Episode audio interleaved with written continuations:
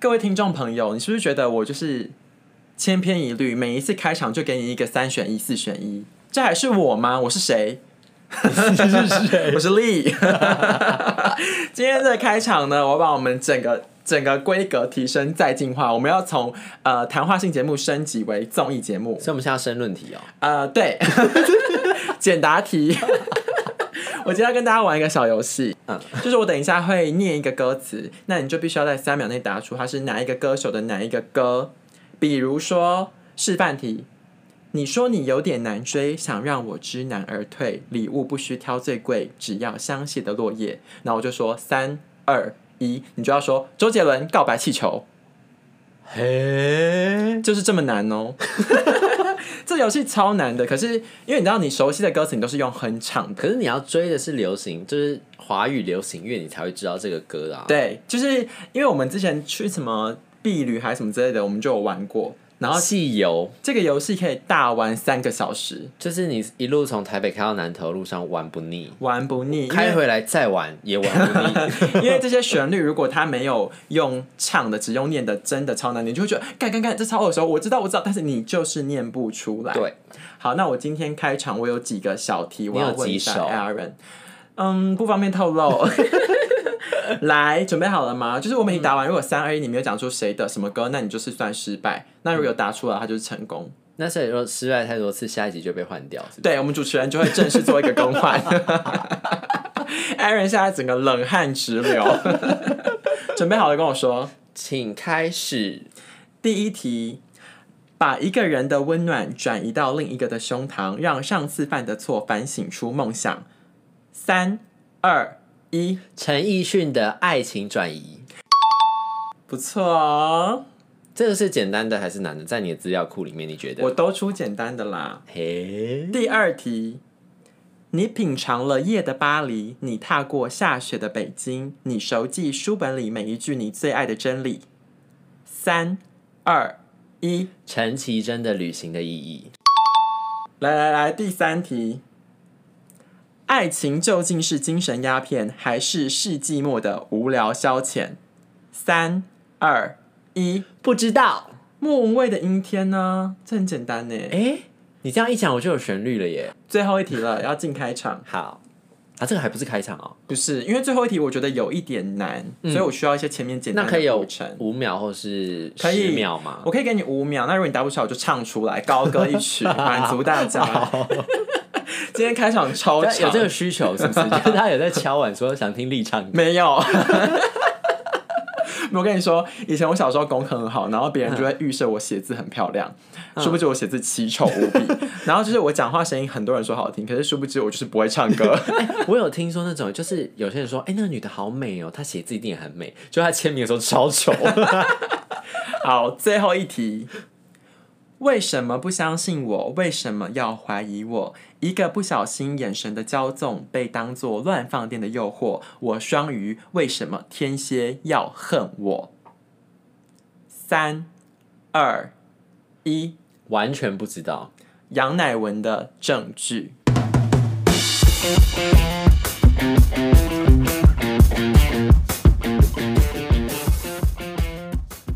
我们今天开场的歌是杨乃文的证据嘛，嗯然后里面就有一句歌词说：“我双鱼，为什么天蝎要恨我对啊，为什么双天蝎会恨双鱼啊？？”所以，我后来查了一下，杨乃文本人真的是双鱼座，所以我在想说他，天蝎座是 谁？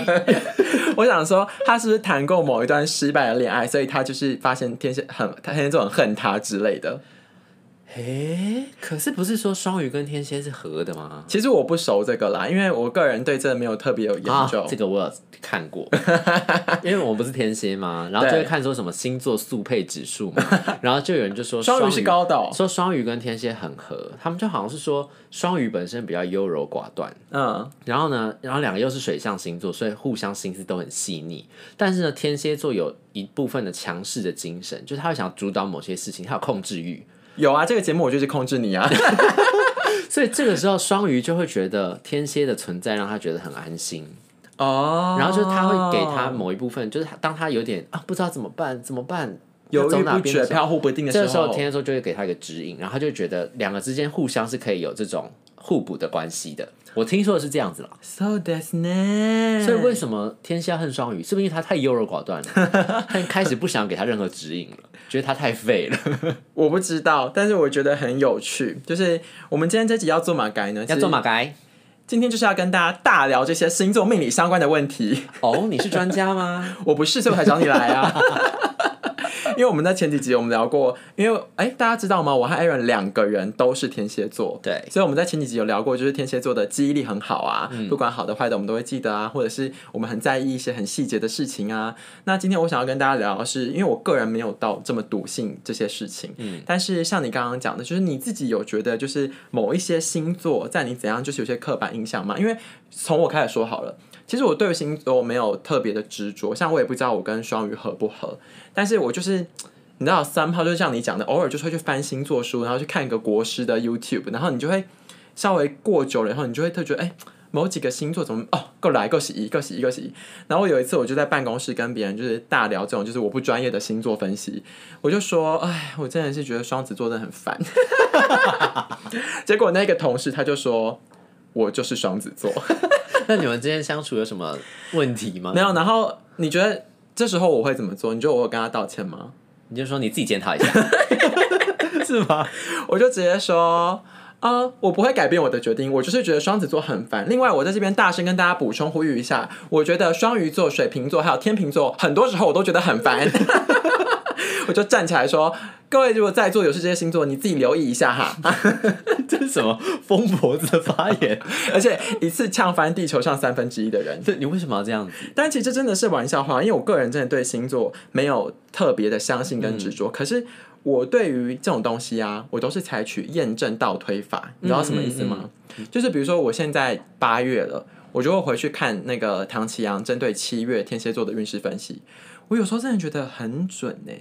所以你现在觉得唐启阳讲的是蛮符合你的情况的，我觉得他蛮他的厉预害测蛮符合你的，就是我用倒推验证，我会觉得哦，好像这蛮准，然后就会让我有一点嘎嘎。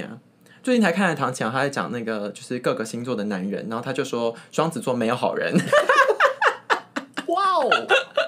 他说双子座， 你现在得罪了全世界十二分之一的人，他说双子座的哎没有二十四分之一，哦二十四 分之一，双子座的男 女人，人是可以的，对不对对对对，他说呃活着都没有好的，死的才有好的。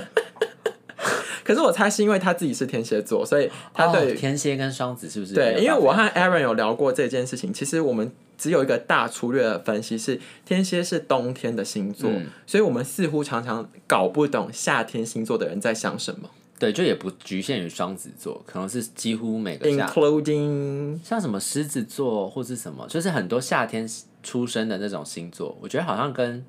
我不知道哎、是我个人的经验吗？怎么样分享什么经验，我要听。就我觉得也不是说真的会吵架那种，只是你说有些思维好像有点不太一样，就是追求的一种，就你觉得他怪，他觉得你怪，我觉得也不是怪，就是讲的话对不上，你知道频率对不上。嗯，就有时候你们在讨论一件事情的时候，他会想到的是联想到的是 A，但是我们其实要讲的是 B，或者他们其实要讲的是 C，但我们就会联想到 D，就是我不是说会吵架或价值观很不合什么，只是就是我们在谈论的时候没有办法有效沟通这件事情。嗯，我有时候会有这种感觉，但我也不能完全说是星座，因为其实背后可能还有很多其他不同的原因。但我只是讲说，星座对我来说，我觉得是因为它就是一种统计数据，所以你就会觉得它就是有一定的参考程度，就像你像算命、什么紫微斗数那种一样。那你有遇过特别就是着迷、沉迷星座、命理、塔罗牌、紫微斗数、易经的人吗？有啊，超多的啊，怎样是很 crazy 的程度？就是他们会一直去找，听说哪里有一个很厉害的命理老师，或是哪里有一个啊、呃塔罗牌名师，他们就会打电话去预约，然后就去算。啊这会不会变成一种邪教啊？ 因为我不想要你知针道我对，前前一阵子我还听到一个新闻呢、嗯就是他就跟那个命理师讲说要问问题，然后他们那种不是算一条问题多少钱那种吗？嗯，有一个富人去跟他算了两百多万呢、欸一条一万是不是？不是一条可能是几百块这样，他就问了一大串问题，然后最后欠那个命理师两百多万，然后就后来他后来想说有些东西不准，他就去告他，可是这种东西好像是有点没办法，因为你就是你看吧，这个就跟我们以前聊的宠沟一样，对有人就说我的猫根本不是这么说的，你告不赢宠沟啊，对，因为这信者恒这个就是信算命，你没有办法有你没有东西验证说他说的是错的或是什么。对啊，所以在进入今天的各大主题之前，我先提醒大家一下，这种东西就是信者恒信，不信者不信。就也不用争论到底是对还是错。对，然后如果你有这一些个人的信仰习惯的话，就是大家彼此尊重，然后你自己有一个拿捏，然后在理性的范围内找到属于你的力量，不然就会变邪教。断开连接，断开锁链。 你知道最近那个干妈呢超红的吗？知道啊？那个干妈呢，它现在已经发展成一个邪教了，你知道吗？什么意思？因为他们就是把那个以前台湾霹雳火里面那个亚比吉这个角色，嗯它里面的干妈那都剪完之后，嗯他没有东西可以剪了、然后他接着就开始发展成就是那个亚比吉，他后来就是演一个修女， 然后他就是变成一个教的教主，是一个邪教，然后所有的信仰他追随他的，在剧中追随他的人里面就是他的邪教的教徒，所以他们口头禅就是干嘛哦那样他。们的口头禅是“愿主保佑你”。 你知道他们就是，他还比一个这个动作，就是比你的额头，然后肩膀三点，然后愿主保佑你，所以不是那种正统的那种笔法，它是一正种。统的笔法。哦然后我那天就去问我的那个基督教的朋友说，哎、为什么就是，这不是天主教才有哎、笔你吗？你很熟哎、听说嘛，我就问基对督教说，哎、为什么都要这样说，愿主保佑你，然后这样比，不对他说阿门什么，？他说那是天主教的哦，我们基督教没有这种形式的东西。开始站教派了是不是宗教战争就是从这时候来的。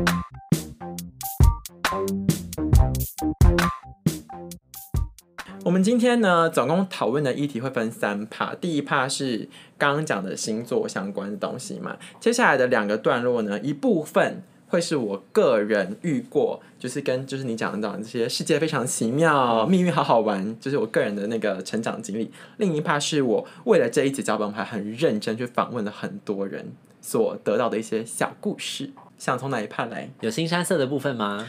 没有， 每一次你问我说从哪里开始，我都会说有没有新山色，有啦，有没有新山色，但有感情啦，够不够血腥，还好。写信够不够爱情色？情？哎、星座我聊完喽，星座没有要讲的了。那接下来你想聊什么？我想要跟大家讲，就是我自己你有算命过吗？你自己本人有算命过吗？没有算塔罗呢？那种就是趣味性的，哦，我之前觉得很无聊的时候，我会去网络上做那种线上的什么抽塔罗，或者是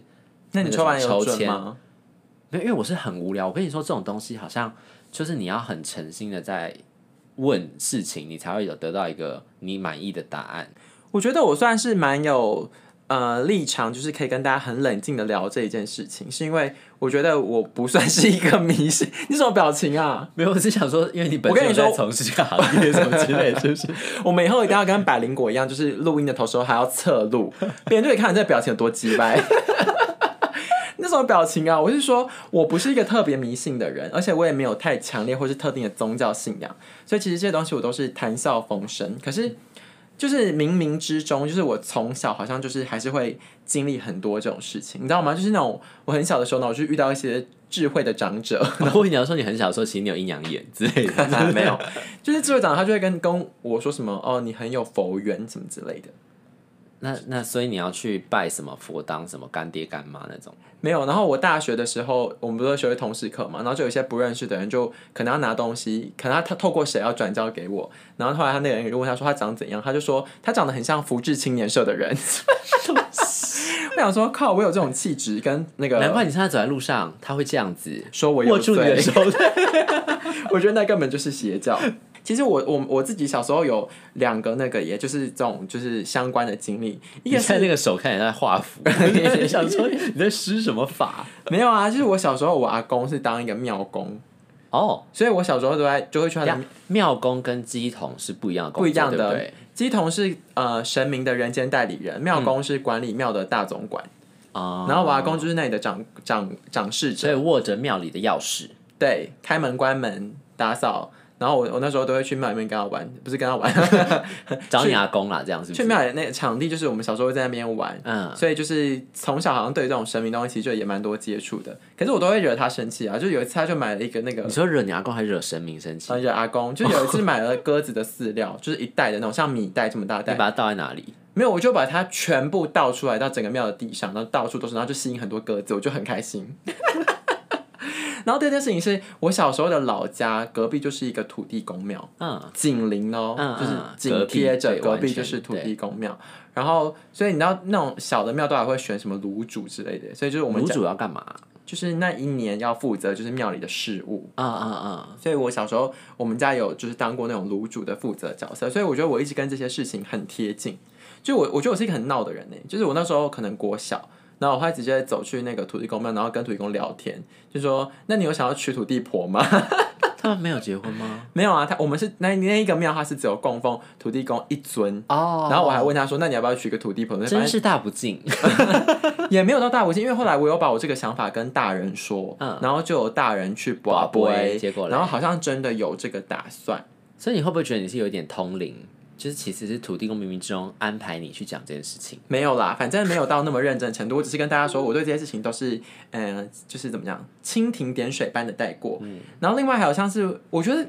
我觉得小孩子就是这样那子，就是你不忌讳吧，应该这么说，就你对没有太多想法，觉得说会不会冒犯到什么神灵之类的这样。呃，我还是会在意，因为哦我觉得一个人的成长过程中会受到家里影响很大。嗯因为像我妈，她就是很在意这种传统的人，就是她在过年的时候，她都会把我们的衣服拿去庙里面过香炉过那个香，然后过完之后，她还会用庙章盖一个红色的章在上面，然啊后穿了之后表示保平安。嗯嗯嗯然后如果说那一年我们家中有人犯太岁的话，他就还会去送走他的厄运，然后还有帮他补好运。嗯，那这个流程呢，就是你就要站在那个师傅的前面，然后他就会拿一个香，然后就在那边比划。然后朗诵到就是说什么这谁谁谁谁啊，然后住哪里啊，然后什么 Aaron 啊，内湖哎路我什跟么你什么讲几号几我号讲几号后。来他讲完之后，你就要 哈一口气。我觉得这好像是各家做法不一样哎、欸，对啊因为像我们家后来那边的做法，就是那个师傅可以直接帮你远隔，就是远端隔空帮你做，你只要回去后来穿那件衣服睡觉，然后睡穿个两三天这就好了。也可以啊，也可以这对，样。就是你不一定要本人到那个现场，就好像各家有不一样的做法。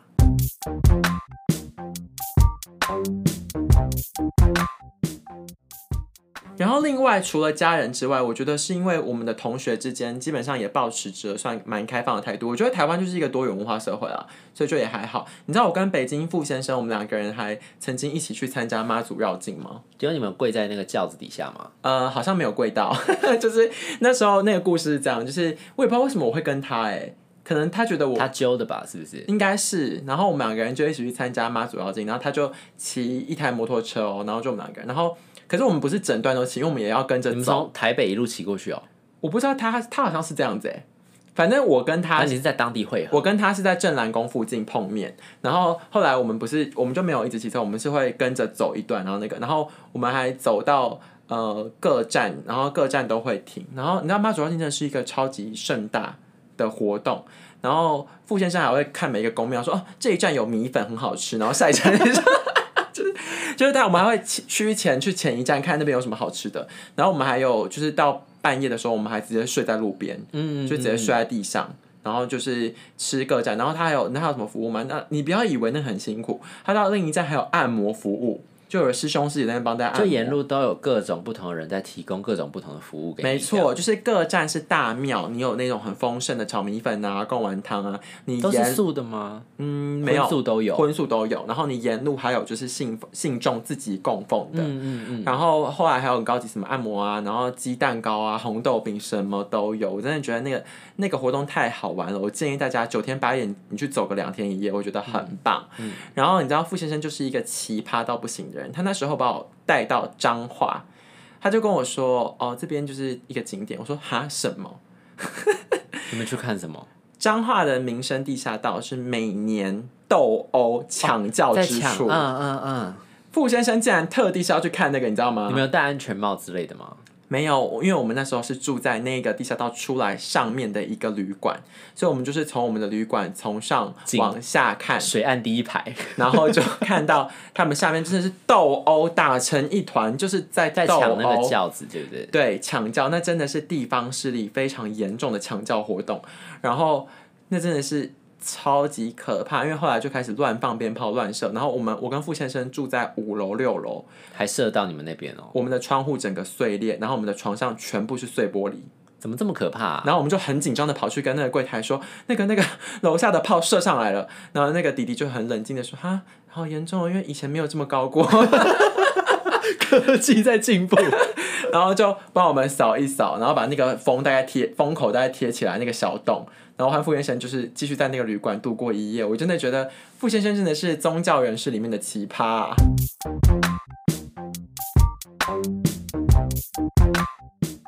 就是上礼拜跟朋友在吃饭的时候，我们就超无聊，然后我们不知道为什么就开始研究起姓名学，嗯，然后我们就开始找到一个网站，就是你只要输入你的姓跟名呢，还有好像生生的时间吧，然后它就会帮你评分。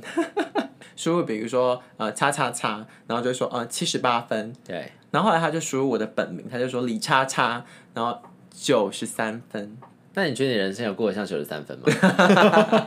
我觉得呢，就是生死有命，富贵在天，但是还是要努力，因为我们稍微 Google 了一下，不是 Google，我们搜寻了一下张忠谋啊、郭台铭，他分数都比我低， 所以我想大家就是要好好加油喽。还是那个资料库有问题？我上一次有跟你说一个小故事，就是我有个朋友，他出生的时候，他爸妈就去算命，要帮他命名，然后结果那个算命师就说：“哦，你的小孩就是命中缺水。”就大家知道后来他帮小孩取什么名字吗？胡博，海洋。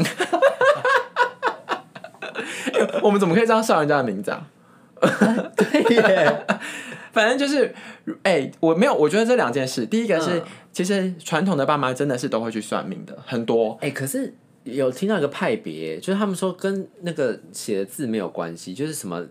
姓名里面的什么金木水火土，跟你看到形状不太一样。可是即使不看形状，它这个字本身的字首，就是它整个就是水之饱满呐。哦，对啊，我觉得他一方面是爸妈为子心切、为女心切，都会去求一个好名字。然后另一方面是我觉得他爸妈很强，就是给他一个极端，就是你缺水嘛，就给你水到一个不行。哎，你有去行天宫解签过吗？没有，因为我跟大家说，就是你去行天宫，如果你有求签的话，你的那个解签员，你真的是要慎选呢。为什么？因为我之前它有很多跟个解签员哦，松江南京简小姐，我们去行天宫拜拜，然后那时候她好像要求问什么事，然后她求了之后，她就先去问了一个 A 解签员，然后那个人就一直用台语骂她，她就说什么你这边猛撒，然后还说什么你也不讲清楚，然后她就是一直用台语，然后一直讲很多他只是因为听不懂简小姐在说，简小姐听不懂那个 A 的台语阿骂，就是她一直欧巴桑的心态，就是一直纠正她，然后就是把她说的一无是处。后来简小姐就去问了 B，然后一个比较年轻的，然后她就有就是稍微解开她的谜题。所以说大家有就是这种解签相关的需求的话，只能跟你说你要慎选。那除了解签之外，还有很可怕的是算命。嗯，因为算命这件事情啊，你知道它是分很多的派别，就是每一个算命师他有他不同的，你知道有人是鸟算法不一样。鸟卦，有的是重勾，有的是紫微斗数，有的是易你经现在，把总共翻算命有的 有的是塔罗，什么都有。那我今天要跟大家分享的是新店钟小姐的故事，这个真的有一点可怕，因为她是在她人生最 down、最低潮的时候，她去算。那这个老师呢，他本身是走养小鬼路线的。嗯，那这个印故事为什么我那么印象深刻？它有就是一个 奇葩到一个点是，它那个算法是怎样呢？就是呃，钟小姐她去之前呢，你就是要给她你的名字、生辰，还有画出你家里的方位图，这三样资料先给老师。嗯，那你给了之后，你就是你你预约好了，你就可以去。然后你当天一进去，进去之前，老师的徒弟就会跟你说，等下进去都不要讲话哦，就是让让师傅说。所以简小钟小姐她一进去，她就是坐下来，什么都没有讲，然后师傅噼里啪啦就开始一直讲。从他的什么出生一直讲到死亡这样子吗？就他一进去，他就会跟他说：“你哦，你就是独生女，然后什么身体不好，我跟你说啊，你现在不要那边想东想西。”他就是在那边跟他讲，就是很多他很 personal 的事情。问题是很可怕的是，他完全没有透露半点的个资给他只给他姓名、生日跟他的家里方位这样。对，然后那时候钟小姐刚从国外工作回台湾，然后她也跟她说：“你这几年就是不要再往外找了。”她都没有跟老师说她从国外回来哦，她说：“你这几年都不要往外找了，然后你就是在台湾好好的蹲这几年，然后什么呢？你几岁就会有小孩，然后呢，你就是接下来你就会跟几任什么然后在一起，然后她她提醒她说你不要跟年纪比你小的男生在一起，什么什么什么什么，然后那些事情到后来都一一的验证。所以他现在已经有小孩了。还没还没还没到他说的那个岁数，啊啊但是就很可怕，因为就前面的事情都已经一一验证。对，因为他说他一算完隔天就大生病、大发烧，就他是他有本来有算到这个吗？没有是说，因为这个老师的派别可能是真的比较猛烈的那一种，所以他一上完他觉得他可能被折寿了，你知道吗？就他整个就是呃呃呃的那种感觉，所以他是真的觉得神准无比，但是可怕无比。嗯这有点像是我刚刚讲，就是对这种事情，我们很多时候是用验证法嘛。林森北的黄先生，他有一次去算一个师傅，然后那师傅就跟他说什么呃什么家里面的感情的问题啊，然后什么健康的问题啊，然后几岁几岁怎样怎样怎样，然后就跟他说，妈的，我觉得这一点都不准。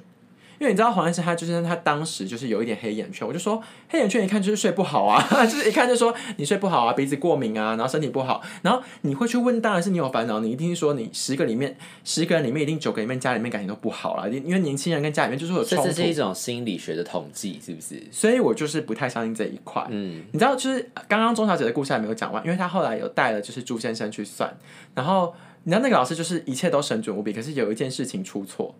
因为他就是说，呃，朱先生是不是就是刚从国外回来，还是什么，就是不在台湾之类的？那你知道为什么吗？离岛当兵吗？不是啊，你忘了吗？朱先生太常旅游了， 他只有偶尔在台湾。 GPS 定位出错了啦，是不是？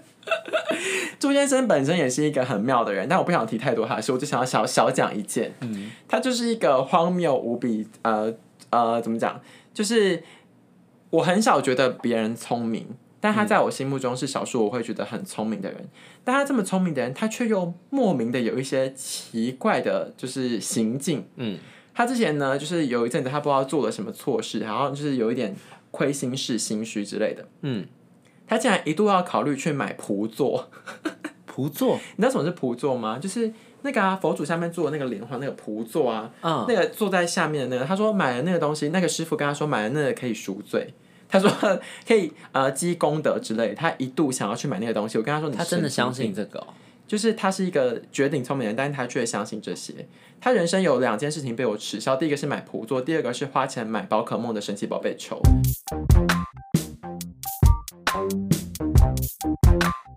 我刚刚说朱先生他就是在我心目中是一个很聪明的人，那他只有两件事会让我瞧不起他。第一个就是他去试图想要买仆座赎罪这件事，然后第二个是他买了神奇宝贝那个 Pokemon 的那个宝贝球。他是那个丢出去就可以抓到电对，视上就的是那种画面抓到几率会比较高的那一种。但他名字在我心中是一个非常聪明的形象哦。第三个是他赌啊、这个第三个我没有看不起他，因为这个是个人信仰，嗯就是他非常信奉四面佛，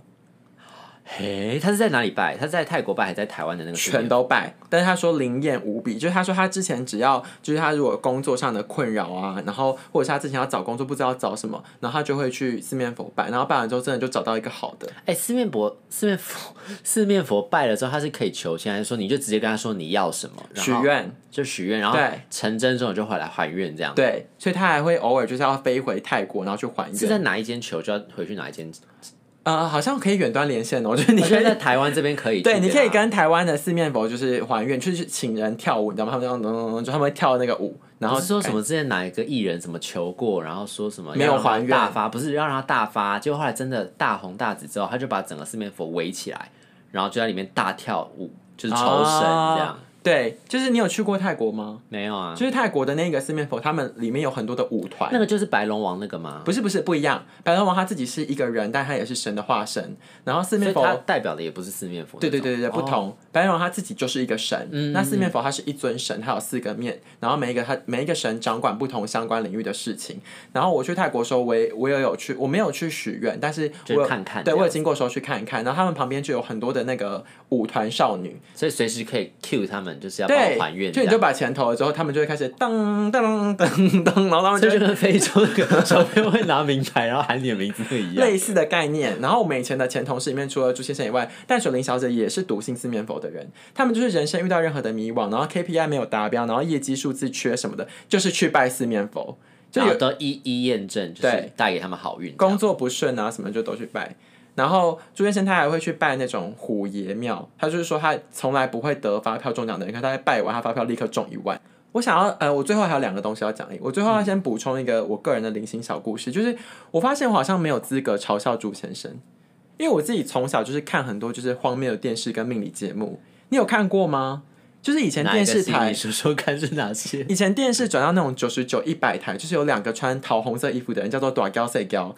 有啊，然后他们说还有会一个师他们会傅不是有一个无字什么叫那什么书啊？对就那本书一直翻，那本书跟字典词海一样厚，然后里面有超多字，然后他老们师。算法很奇怪，什么对什么他就字说加什么话什么三七的八七加九九九，飞飞翔的飞，然后五四六一加九九九，什么略侵略的略，然后他们就可以这样子写写写写完，然后就写出一首诗，然后就开始解字，然后就说老师恰，然后那个老师就穿那个长袍马褂，他就开始解签哦，他就说嗯，这个这一表是练秒文哦，就是这样。然后我从小就很爱看这种节目，所以我觉得我好像也没有资格嘲笑。那你有什么慧？根吗？就之后就开始学习到通灵的一些部分。呃，完全没有。 但是接下来要讲的就是跟这个有相关的，就是台南的柯小姐，她有来信跟我们分享，就是月老相关的故事。嗯但是她说她有一个朋友呢，就是可以听到神明讲话。诶然后她说她的朋友就是有去跟月老聊天，然后她说月老最讨厌别人带小抄去拜拜。 哈，所以一定要记连铭记在心。对，所以如果你以后要求月老的话，你就要先就像你讲的嘛，要先把那个条件想得很细，一条一条都先想好，然后再来就是你去的时候不要带小抄，然后你要虔诚的拜他。对，我听说虔诚是最重要的，因为我那时候有一个朋友，嗯他就跟他朋友一起去拜月老，就两个单身女子去。然后他说，因为他那时候去的时候，那个香灰一直掉在他手上， 他就一直叫，他说：“咦，好烫！”然后他就一直在注意那个香灰有没有掉在手上，他就没有很认真在求。就拜完之后，两个礼拜之后，他那个一起去的女朋友就是很认真求的就那个，得到了。就交到男朋友了。结果然后那就个他至今，他那个时候就单身了好一阵子，他现在是很幸福快乐啦。但他当下一直靠腰很烫他啊，那时候就神明的考验，对他那时候就发现，就说哦，所以一定要认真诚心的拜。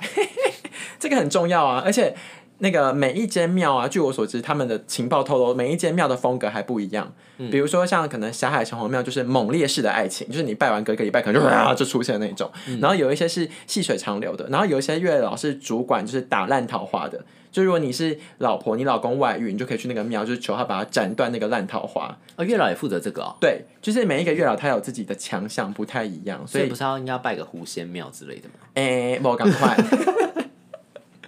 最后一趴要分享就是黄先生，他他说他朋友去算命的故事，我觉得这个故事有点悲惨。所以又不是新三色哦。嗯，不是新三色， 就他说那个朋友他去算命，然后那个算命老师也是据说在南部的宫庙就是神准无比的那一种。然后呢，他那时候去的时候，他前面就是一个女生，然后那个女生也去，然后那个老师就跟他说：“哎，你这细人哦，就是 get 不出去啦。”这么猛烈，很猛烈，然后那个女生一听到之后，立刻爆跪哭 哦！爆哭，然后跪下之后，师傅啊，你你要救我啊！ 然后，然后那个师傅就说：“ 哦，你行麦激动，你行麦激动。”然后他就开始在他身上就是比划，做了一些 法，我师傅就先把那个账本签，就是那个叫你签支票的本子推过去。随喜。 没有，那个师傅是不赚钱的，就是你去问完事，你就是包六因百为八他百在。修炼这个事情，对，反正师傅后来就是帮他做完一个法之后，然后就跟他说：“好啦，你自己就是要比较珍惜你身边的姻缘，你接下来可能还是会出现，可是就会是你身边的人很近，然后你要把握。”然后后来那个女生回去之后，她就在她工作附近遇到一个常来买饮料的滴滴，然后后来她就跟那个阿阿迪亚在一起，然后就稳定交往。诶，然后可怜的是，就是那个前面的女生对不对？对啊，黄先生的朋友下一个轮他到为什么有追踪到那个女生的动态 啊？因为他们好像都是认识的，哦就是 A 介绍 B，B 介绍 C，、然后呢，那个朋友这就有点小尴尬了。反正我们都因为这个人我我完全不认识，所以嗯别人也不能从节目肉搜。那个人他是一个 gay，、嗯然后那个男生他一去，然后那个师傅一看到他就说：“你这个人哦，跟一一般的男女的意还是不共款。”好厉害哦！然后更尴尬的是，后面的师姐就重复附送，因为她以为她听不懂台语，她就说：“师傅的意思是说呢，你这个人可能没有什么男女之间的感情的情分。”然后。尴尬到爆，因为师傅就那个师姐就是大声朗诵嘛，然后后面的人就都会听到她，她就真的是尴尬，就是这就被出轨，对啊直，接被出轨。冷汗直流，尴尬到一个那不行。他有没有求到了？重点就是忍受这番屈辱之后，师傅有没有整给他指点个明路？没有， 因为他就是去问工作、健康相关什么有的没有的，他他没有想要透露感情是对状况，是不是？他没有想要透露感情状况，所以我最师后傅只能很八卦， 我最后只能呼吁一下我们的听众朋友，就是如果你要去算命的话，你还是要小心为妙。就像你的宠狗可能会说出你家里的宠物的或者名你字，要在师傅手心先写几个字，就是不要 讲。先塞一张纸对，如说， 果是家人一起去，就不要讲，我爸妈在。这个好尴尬哦。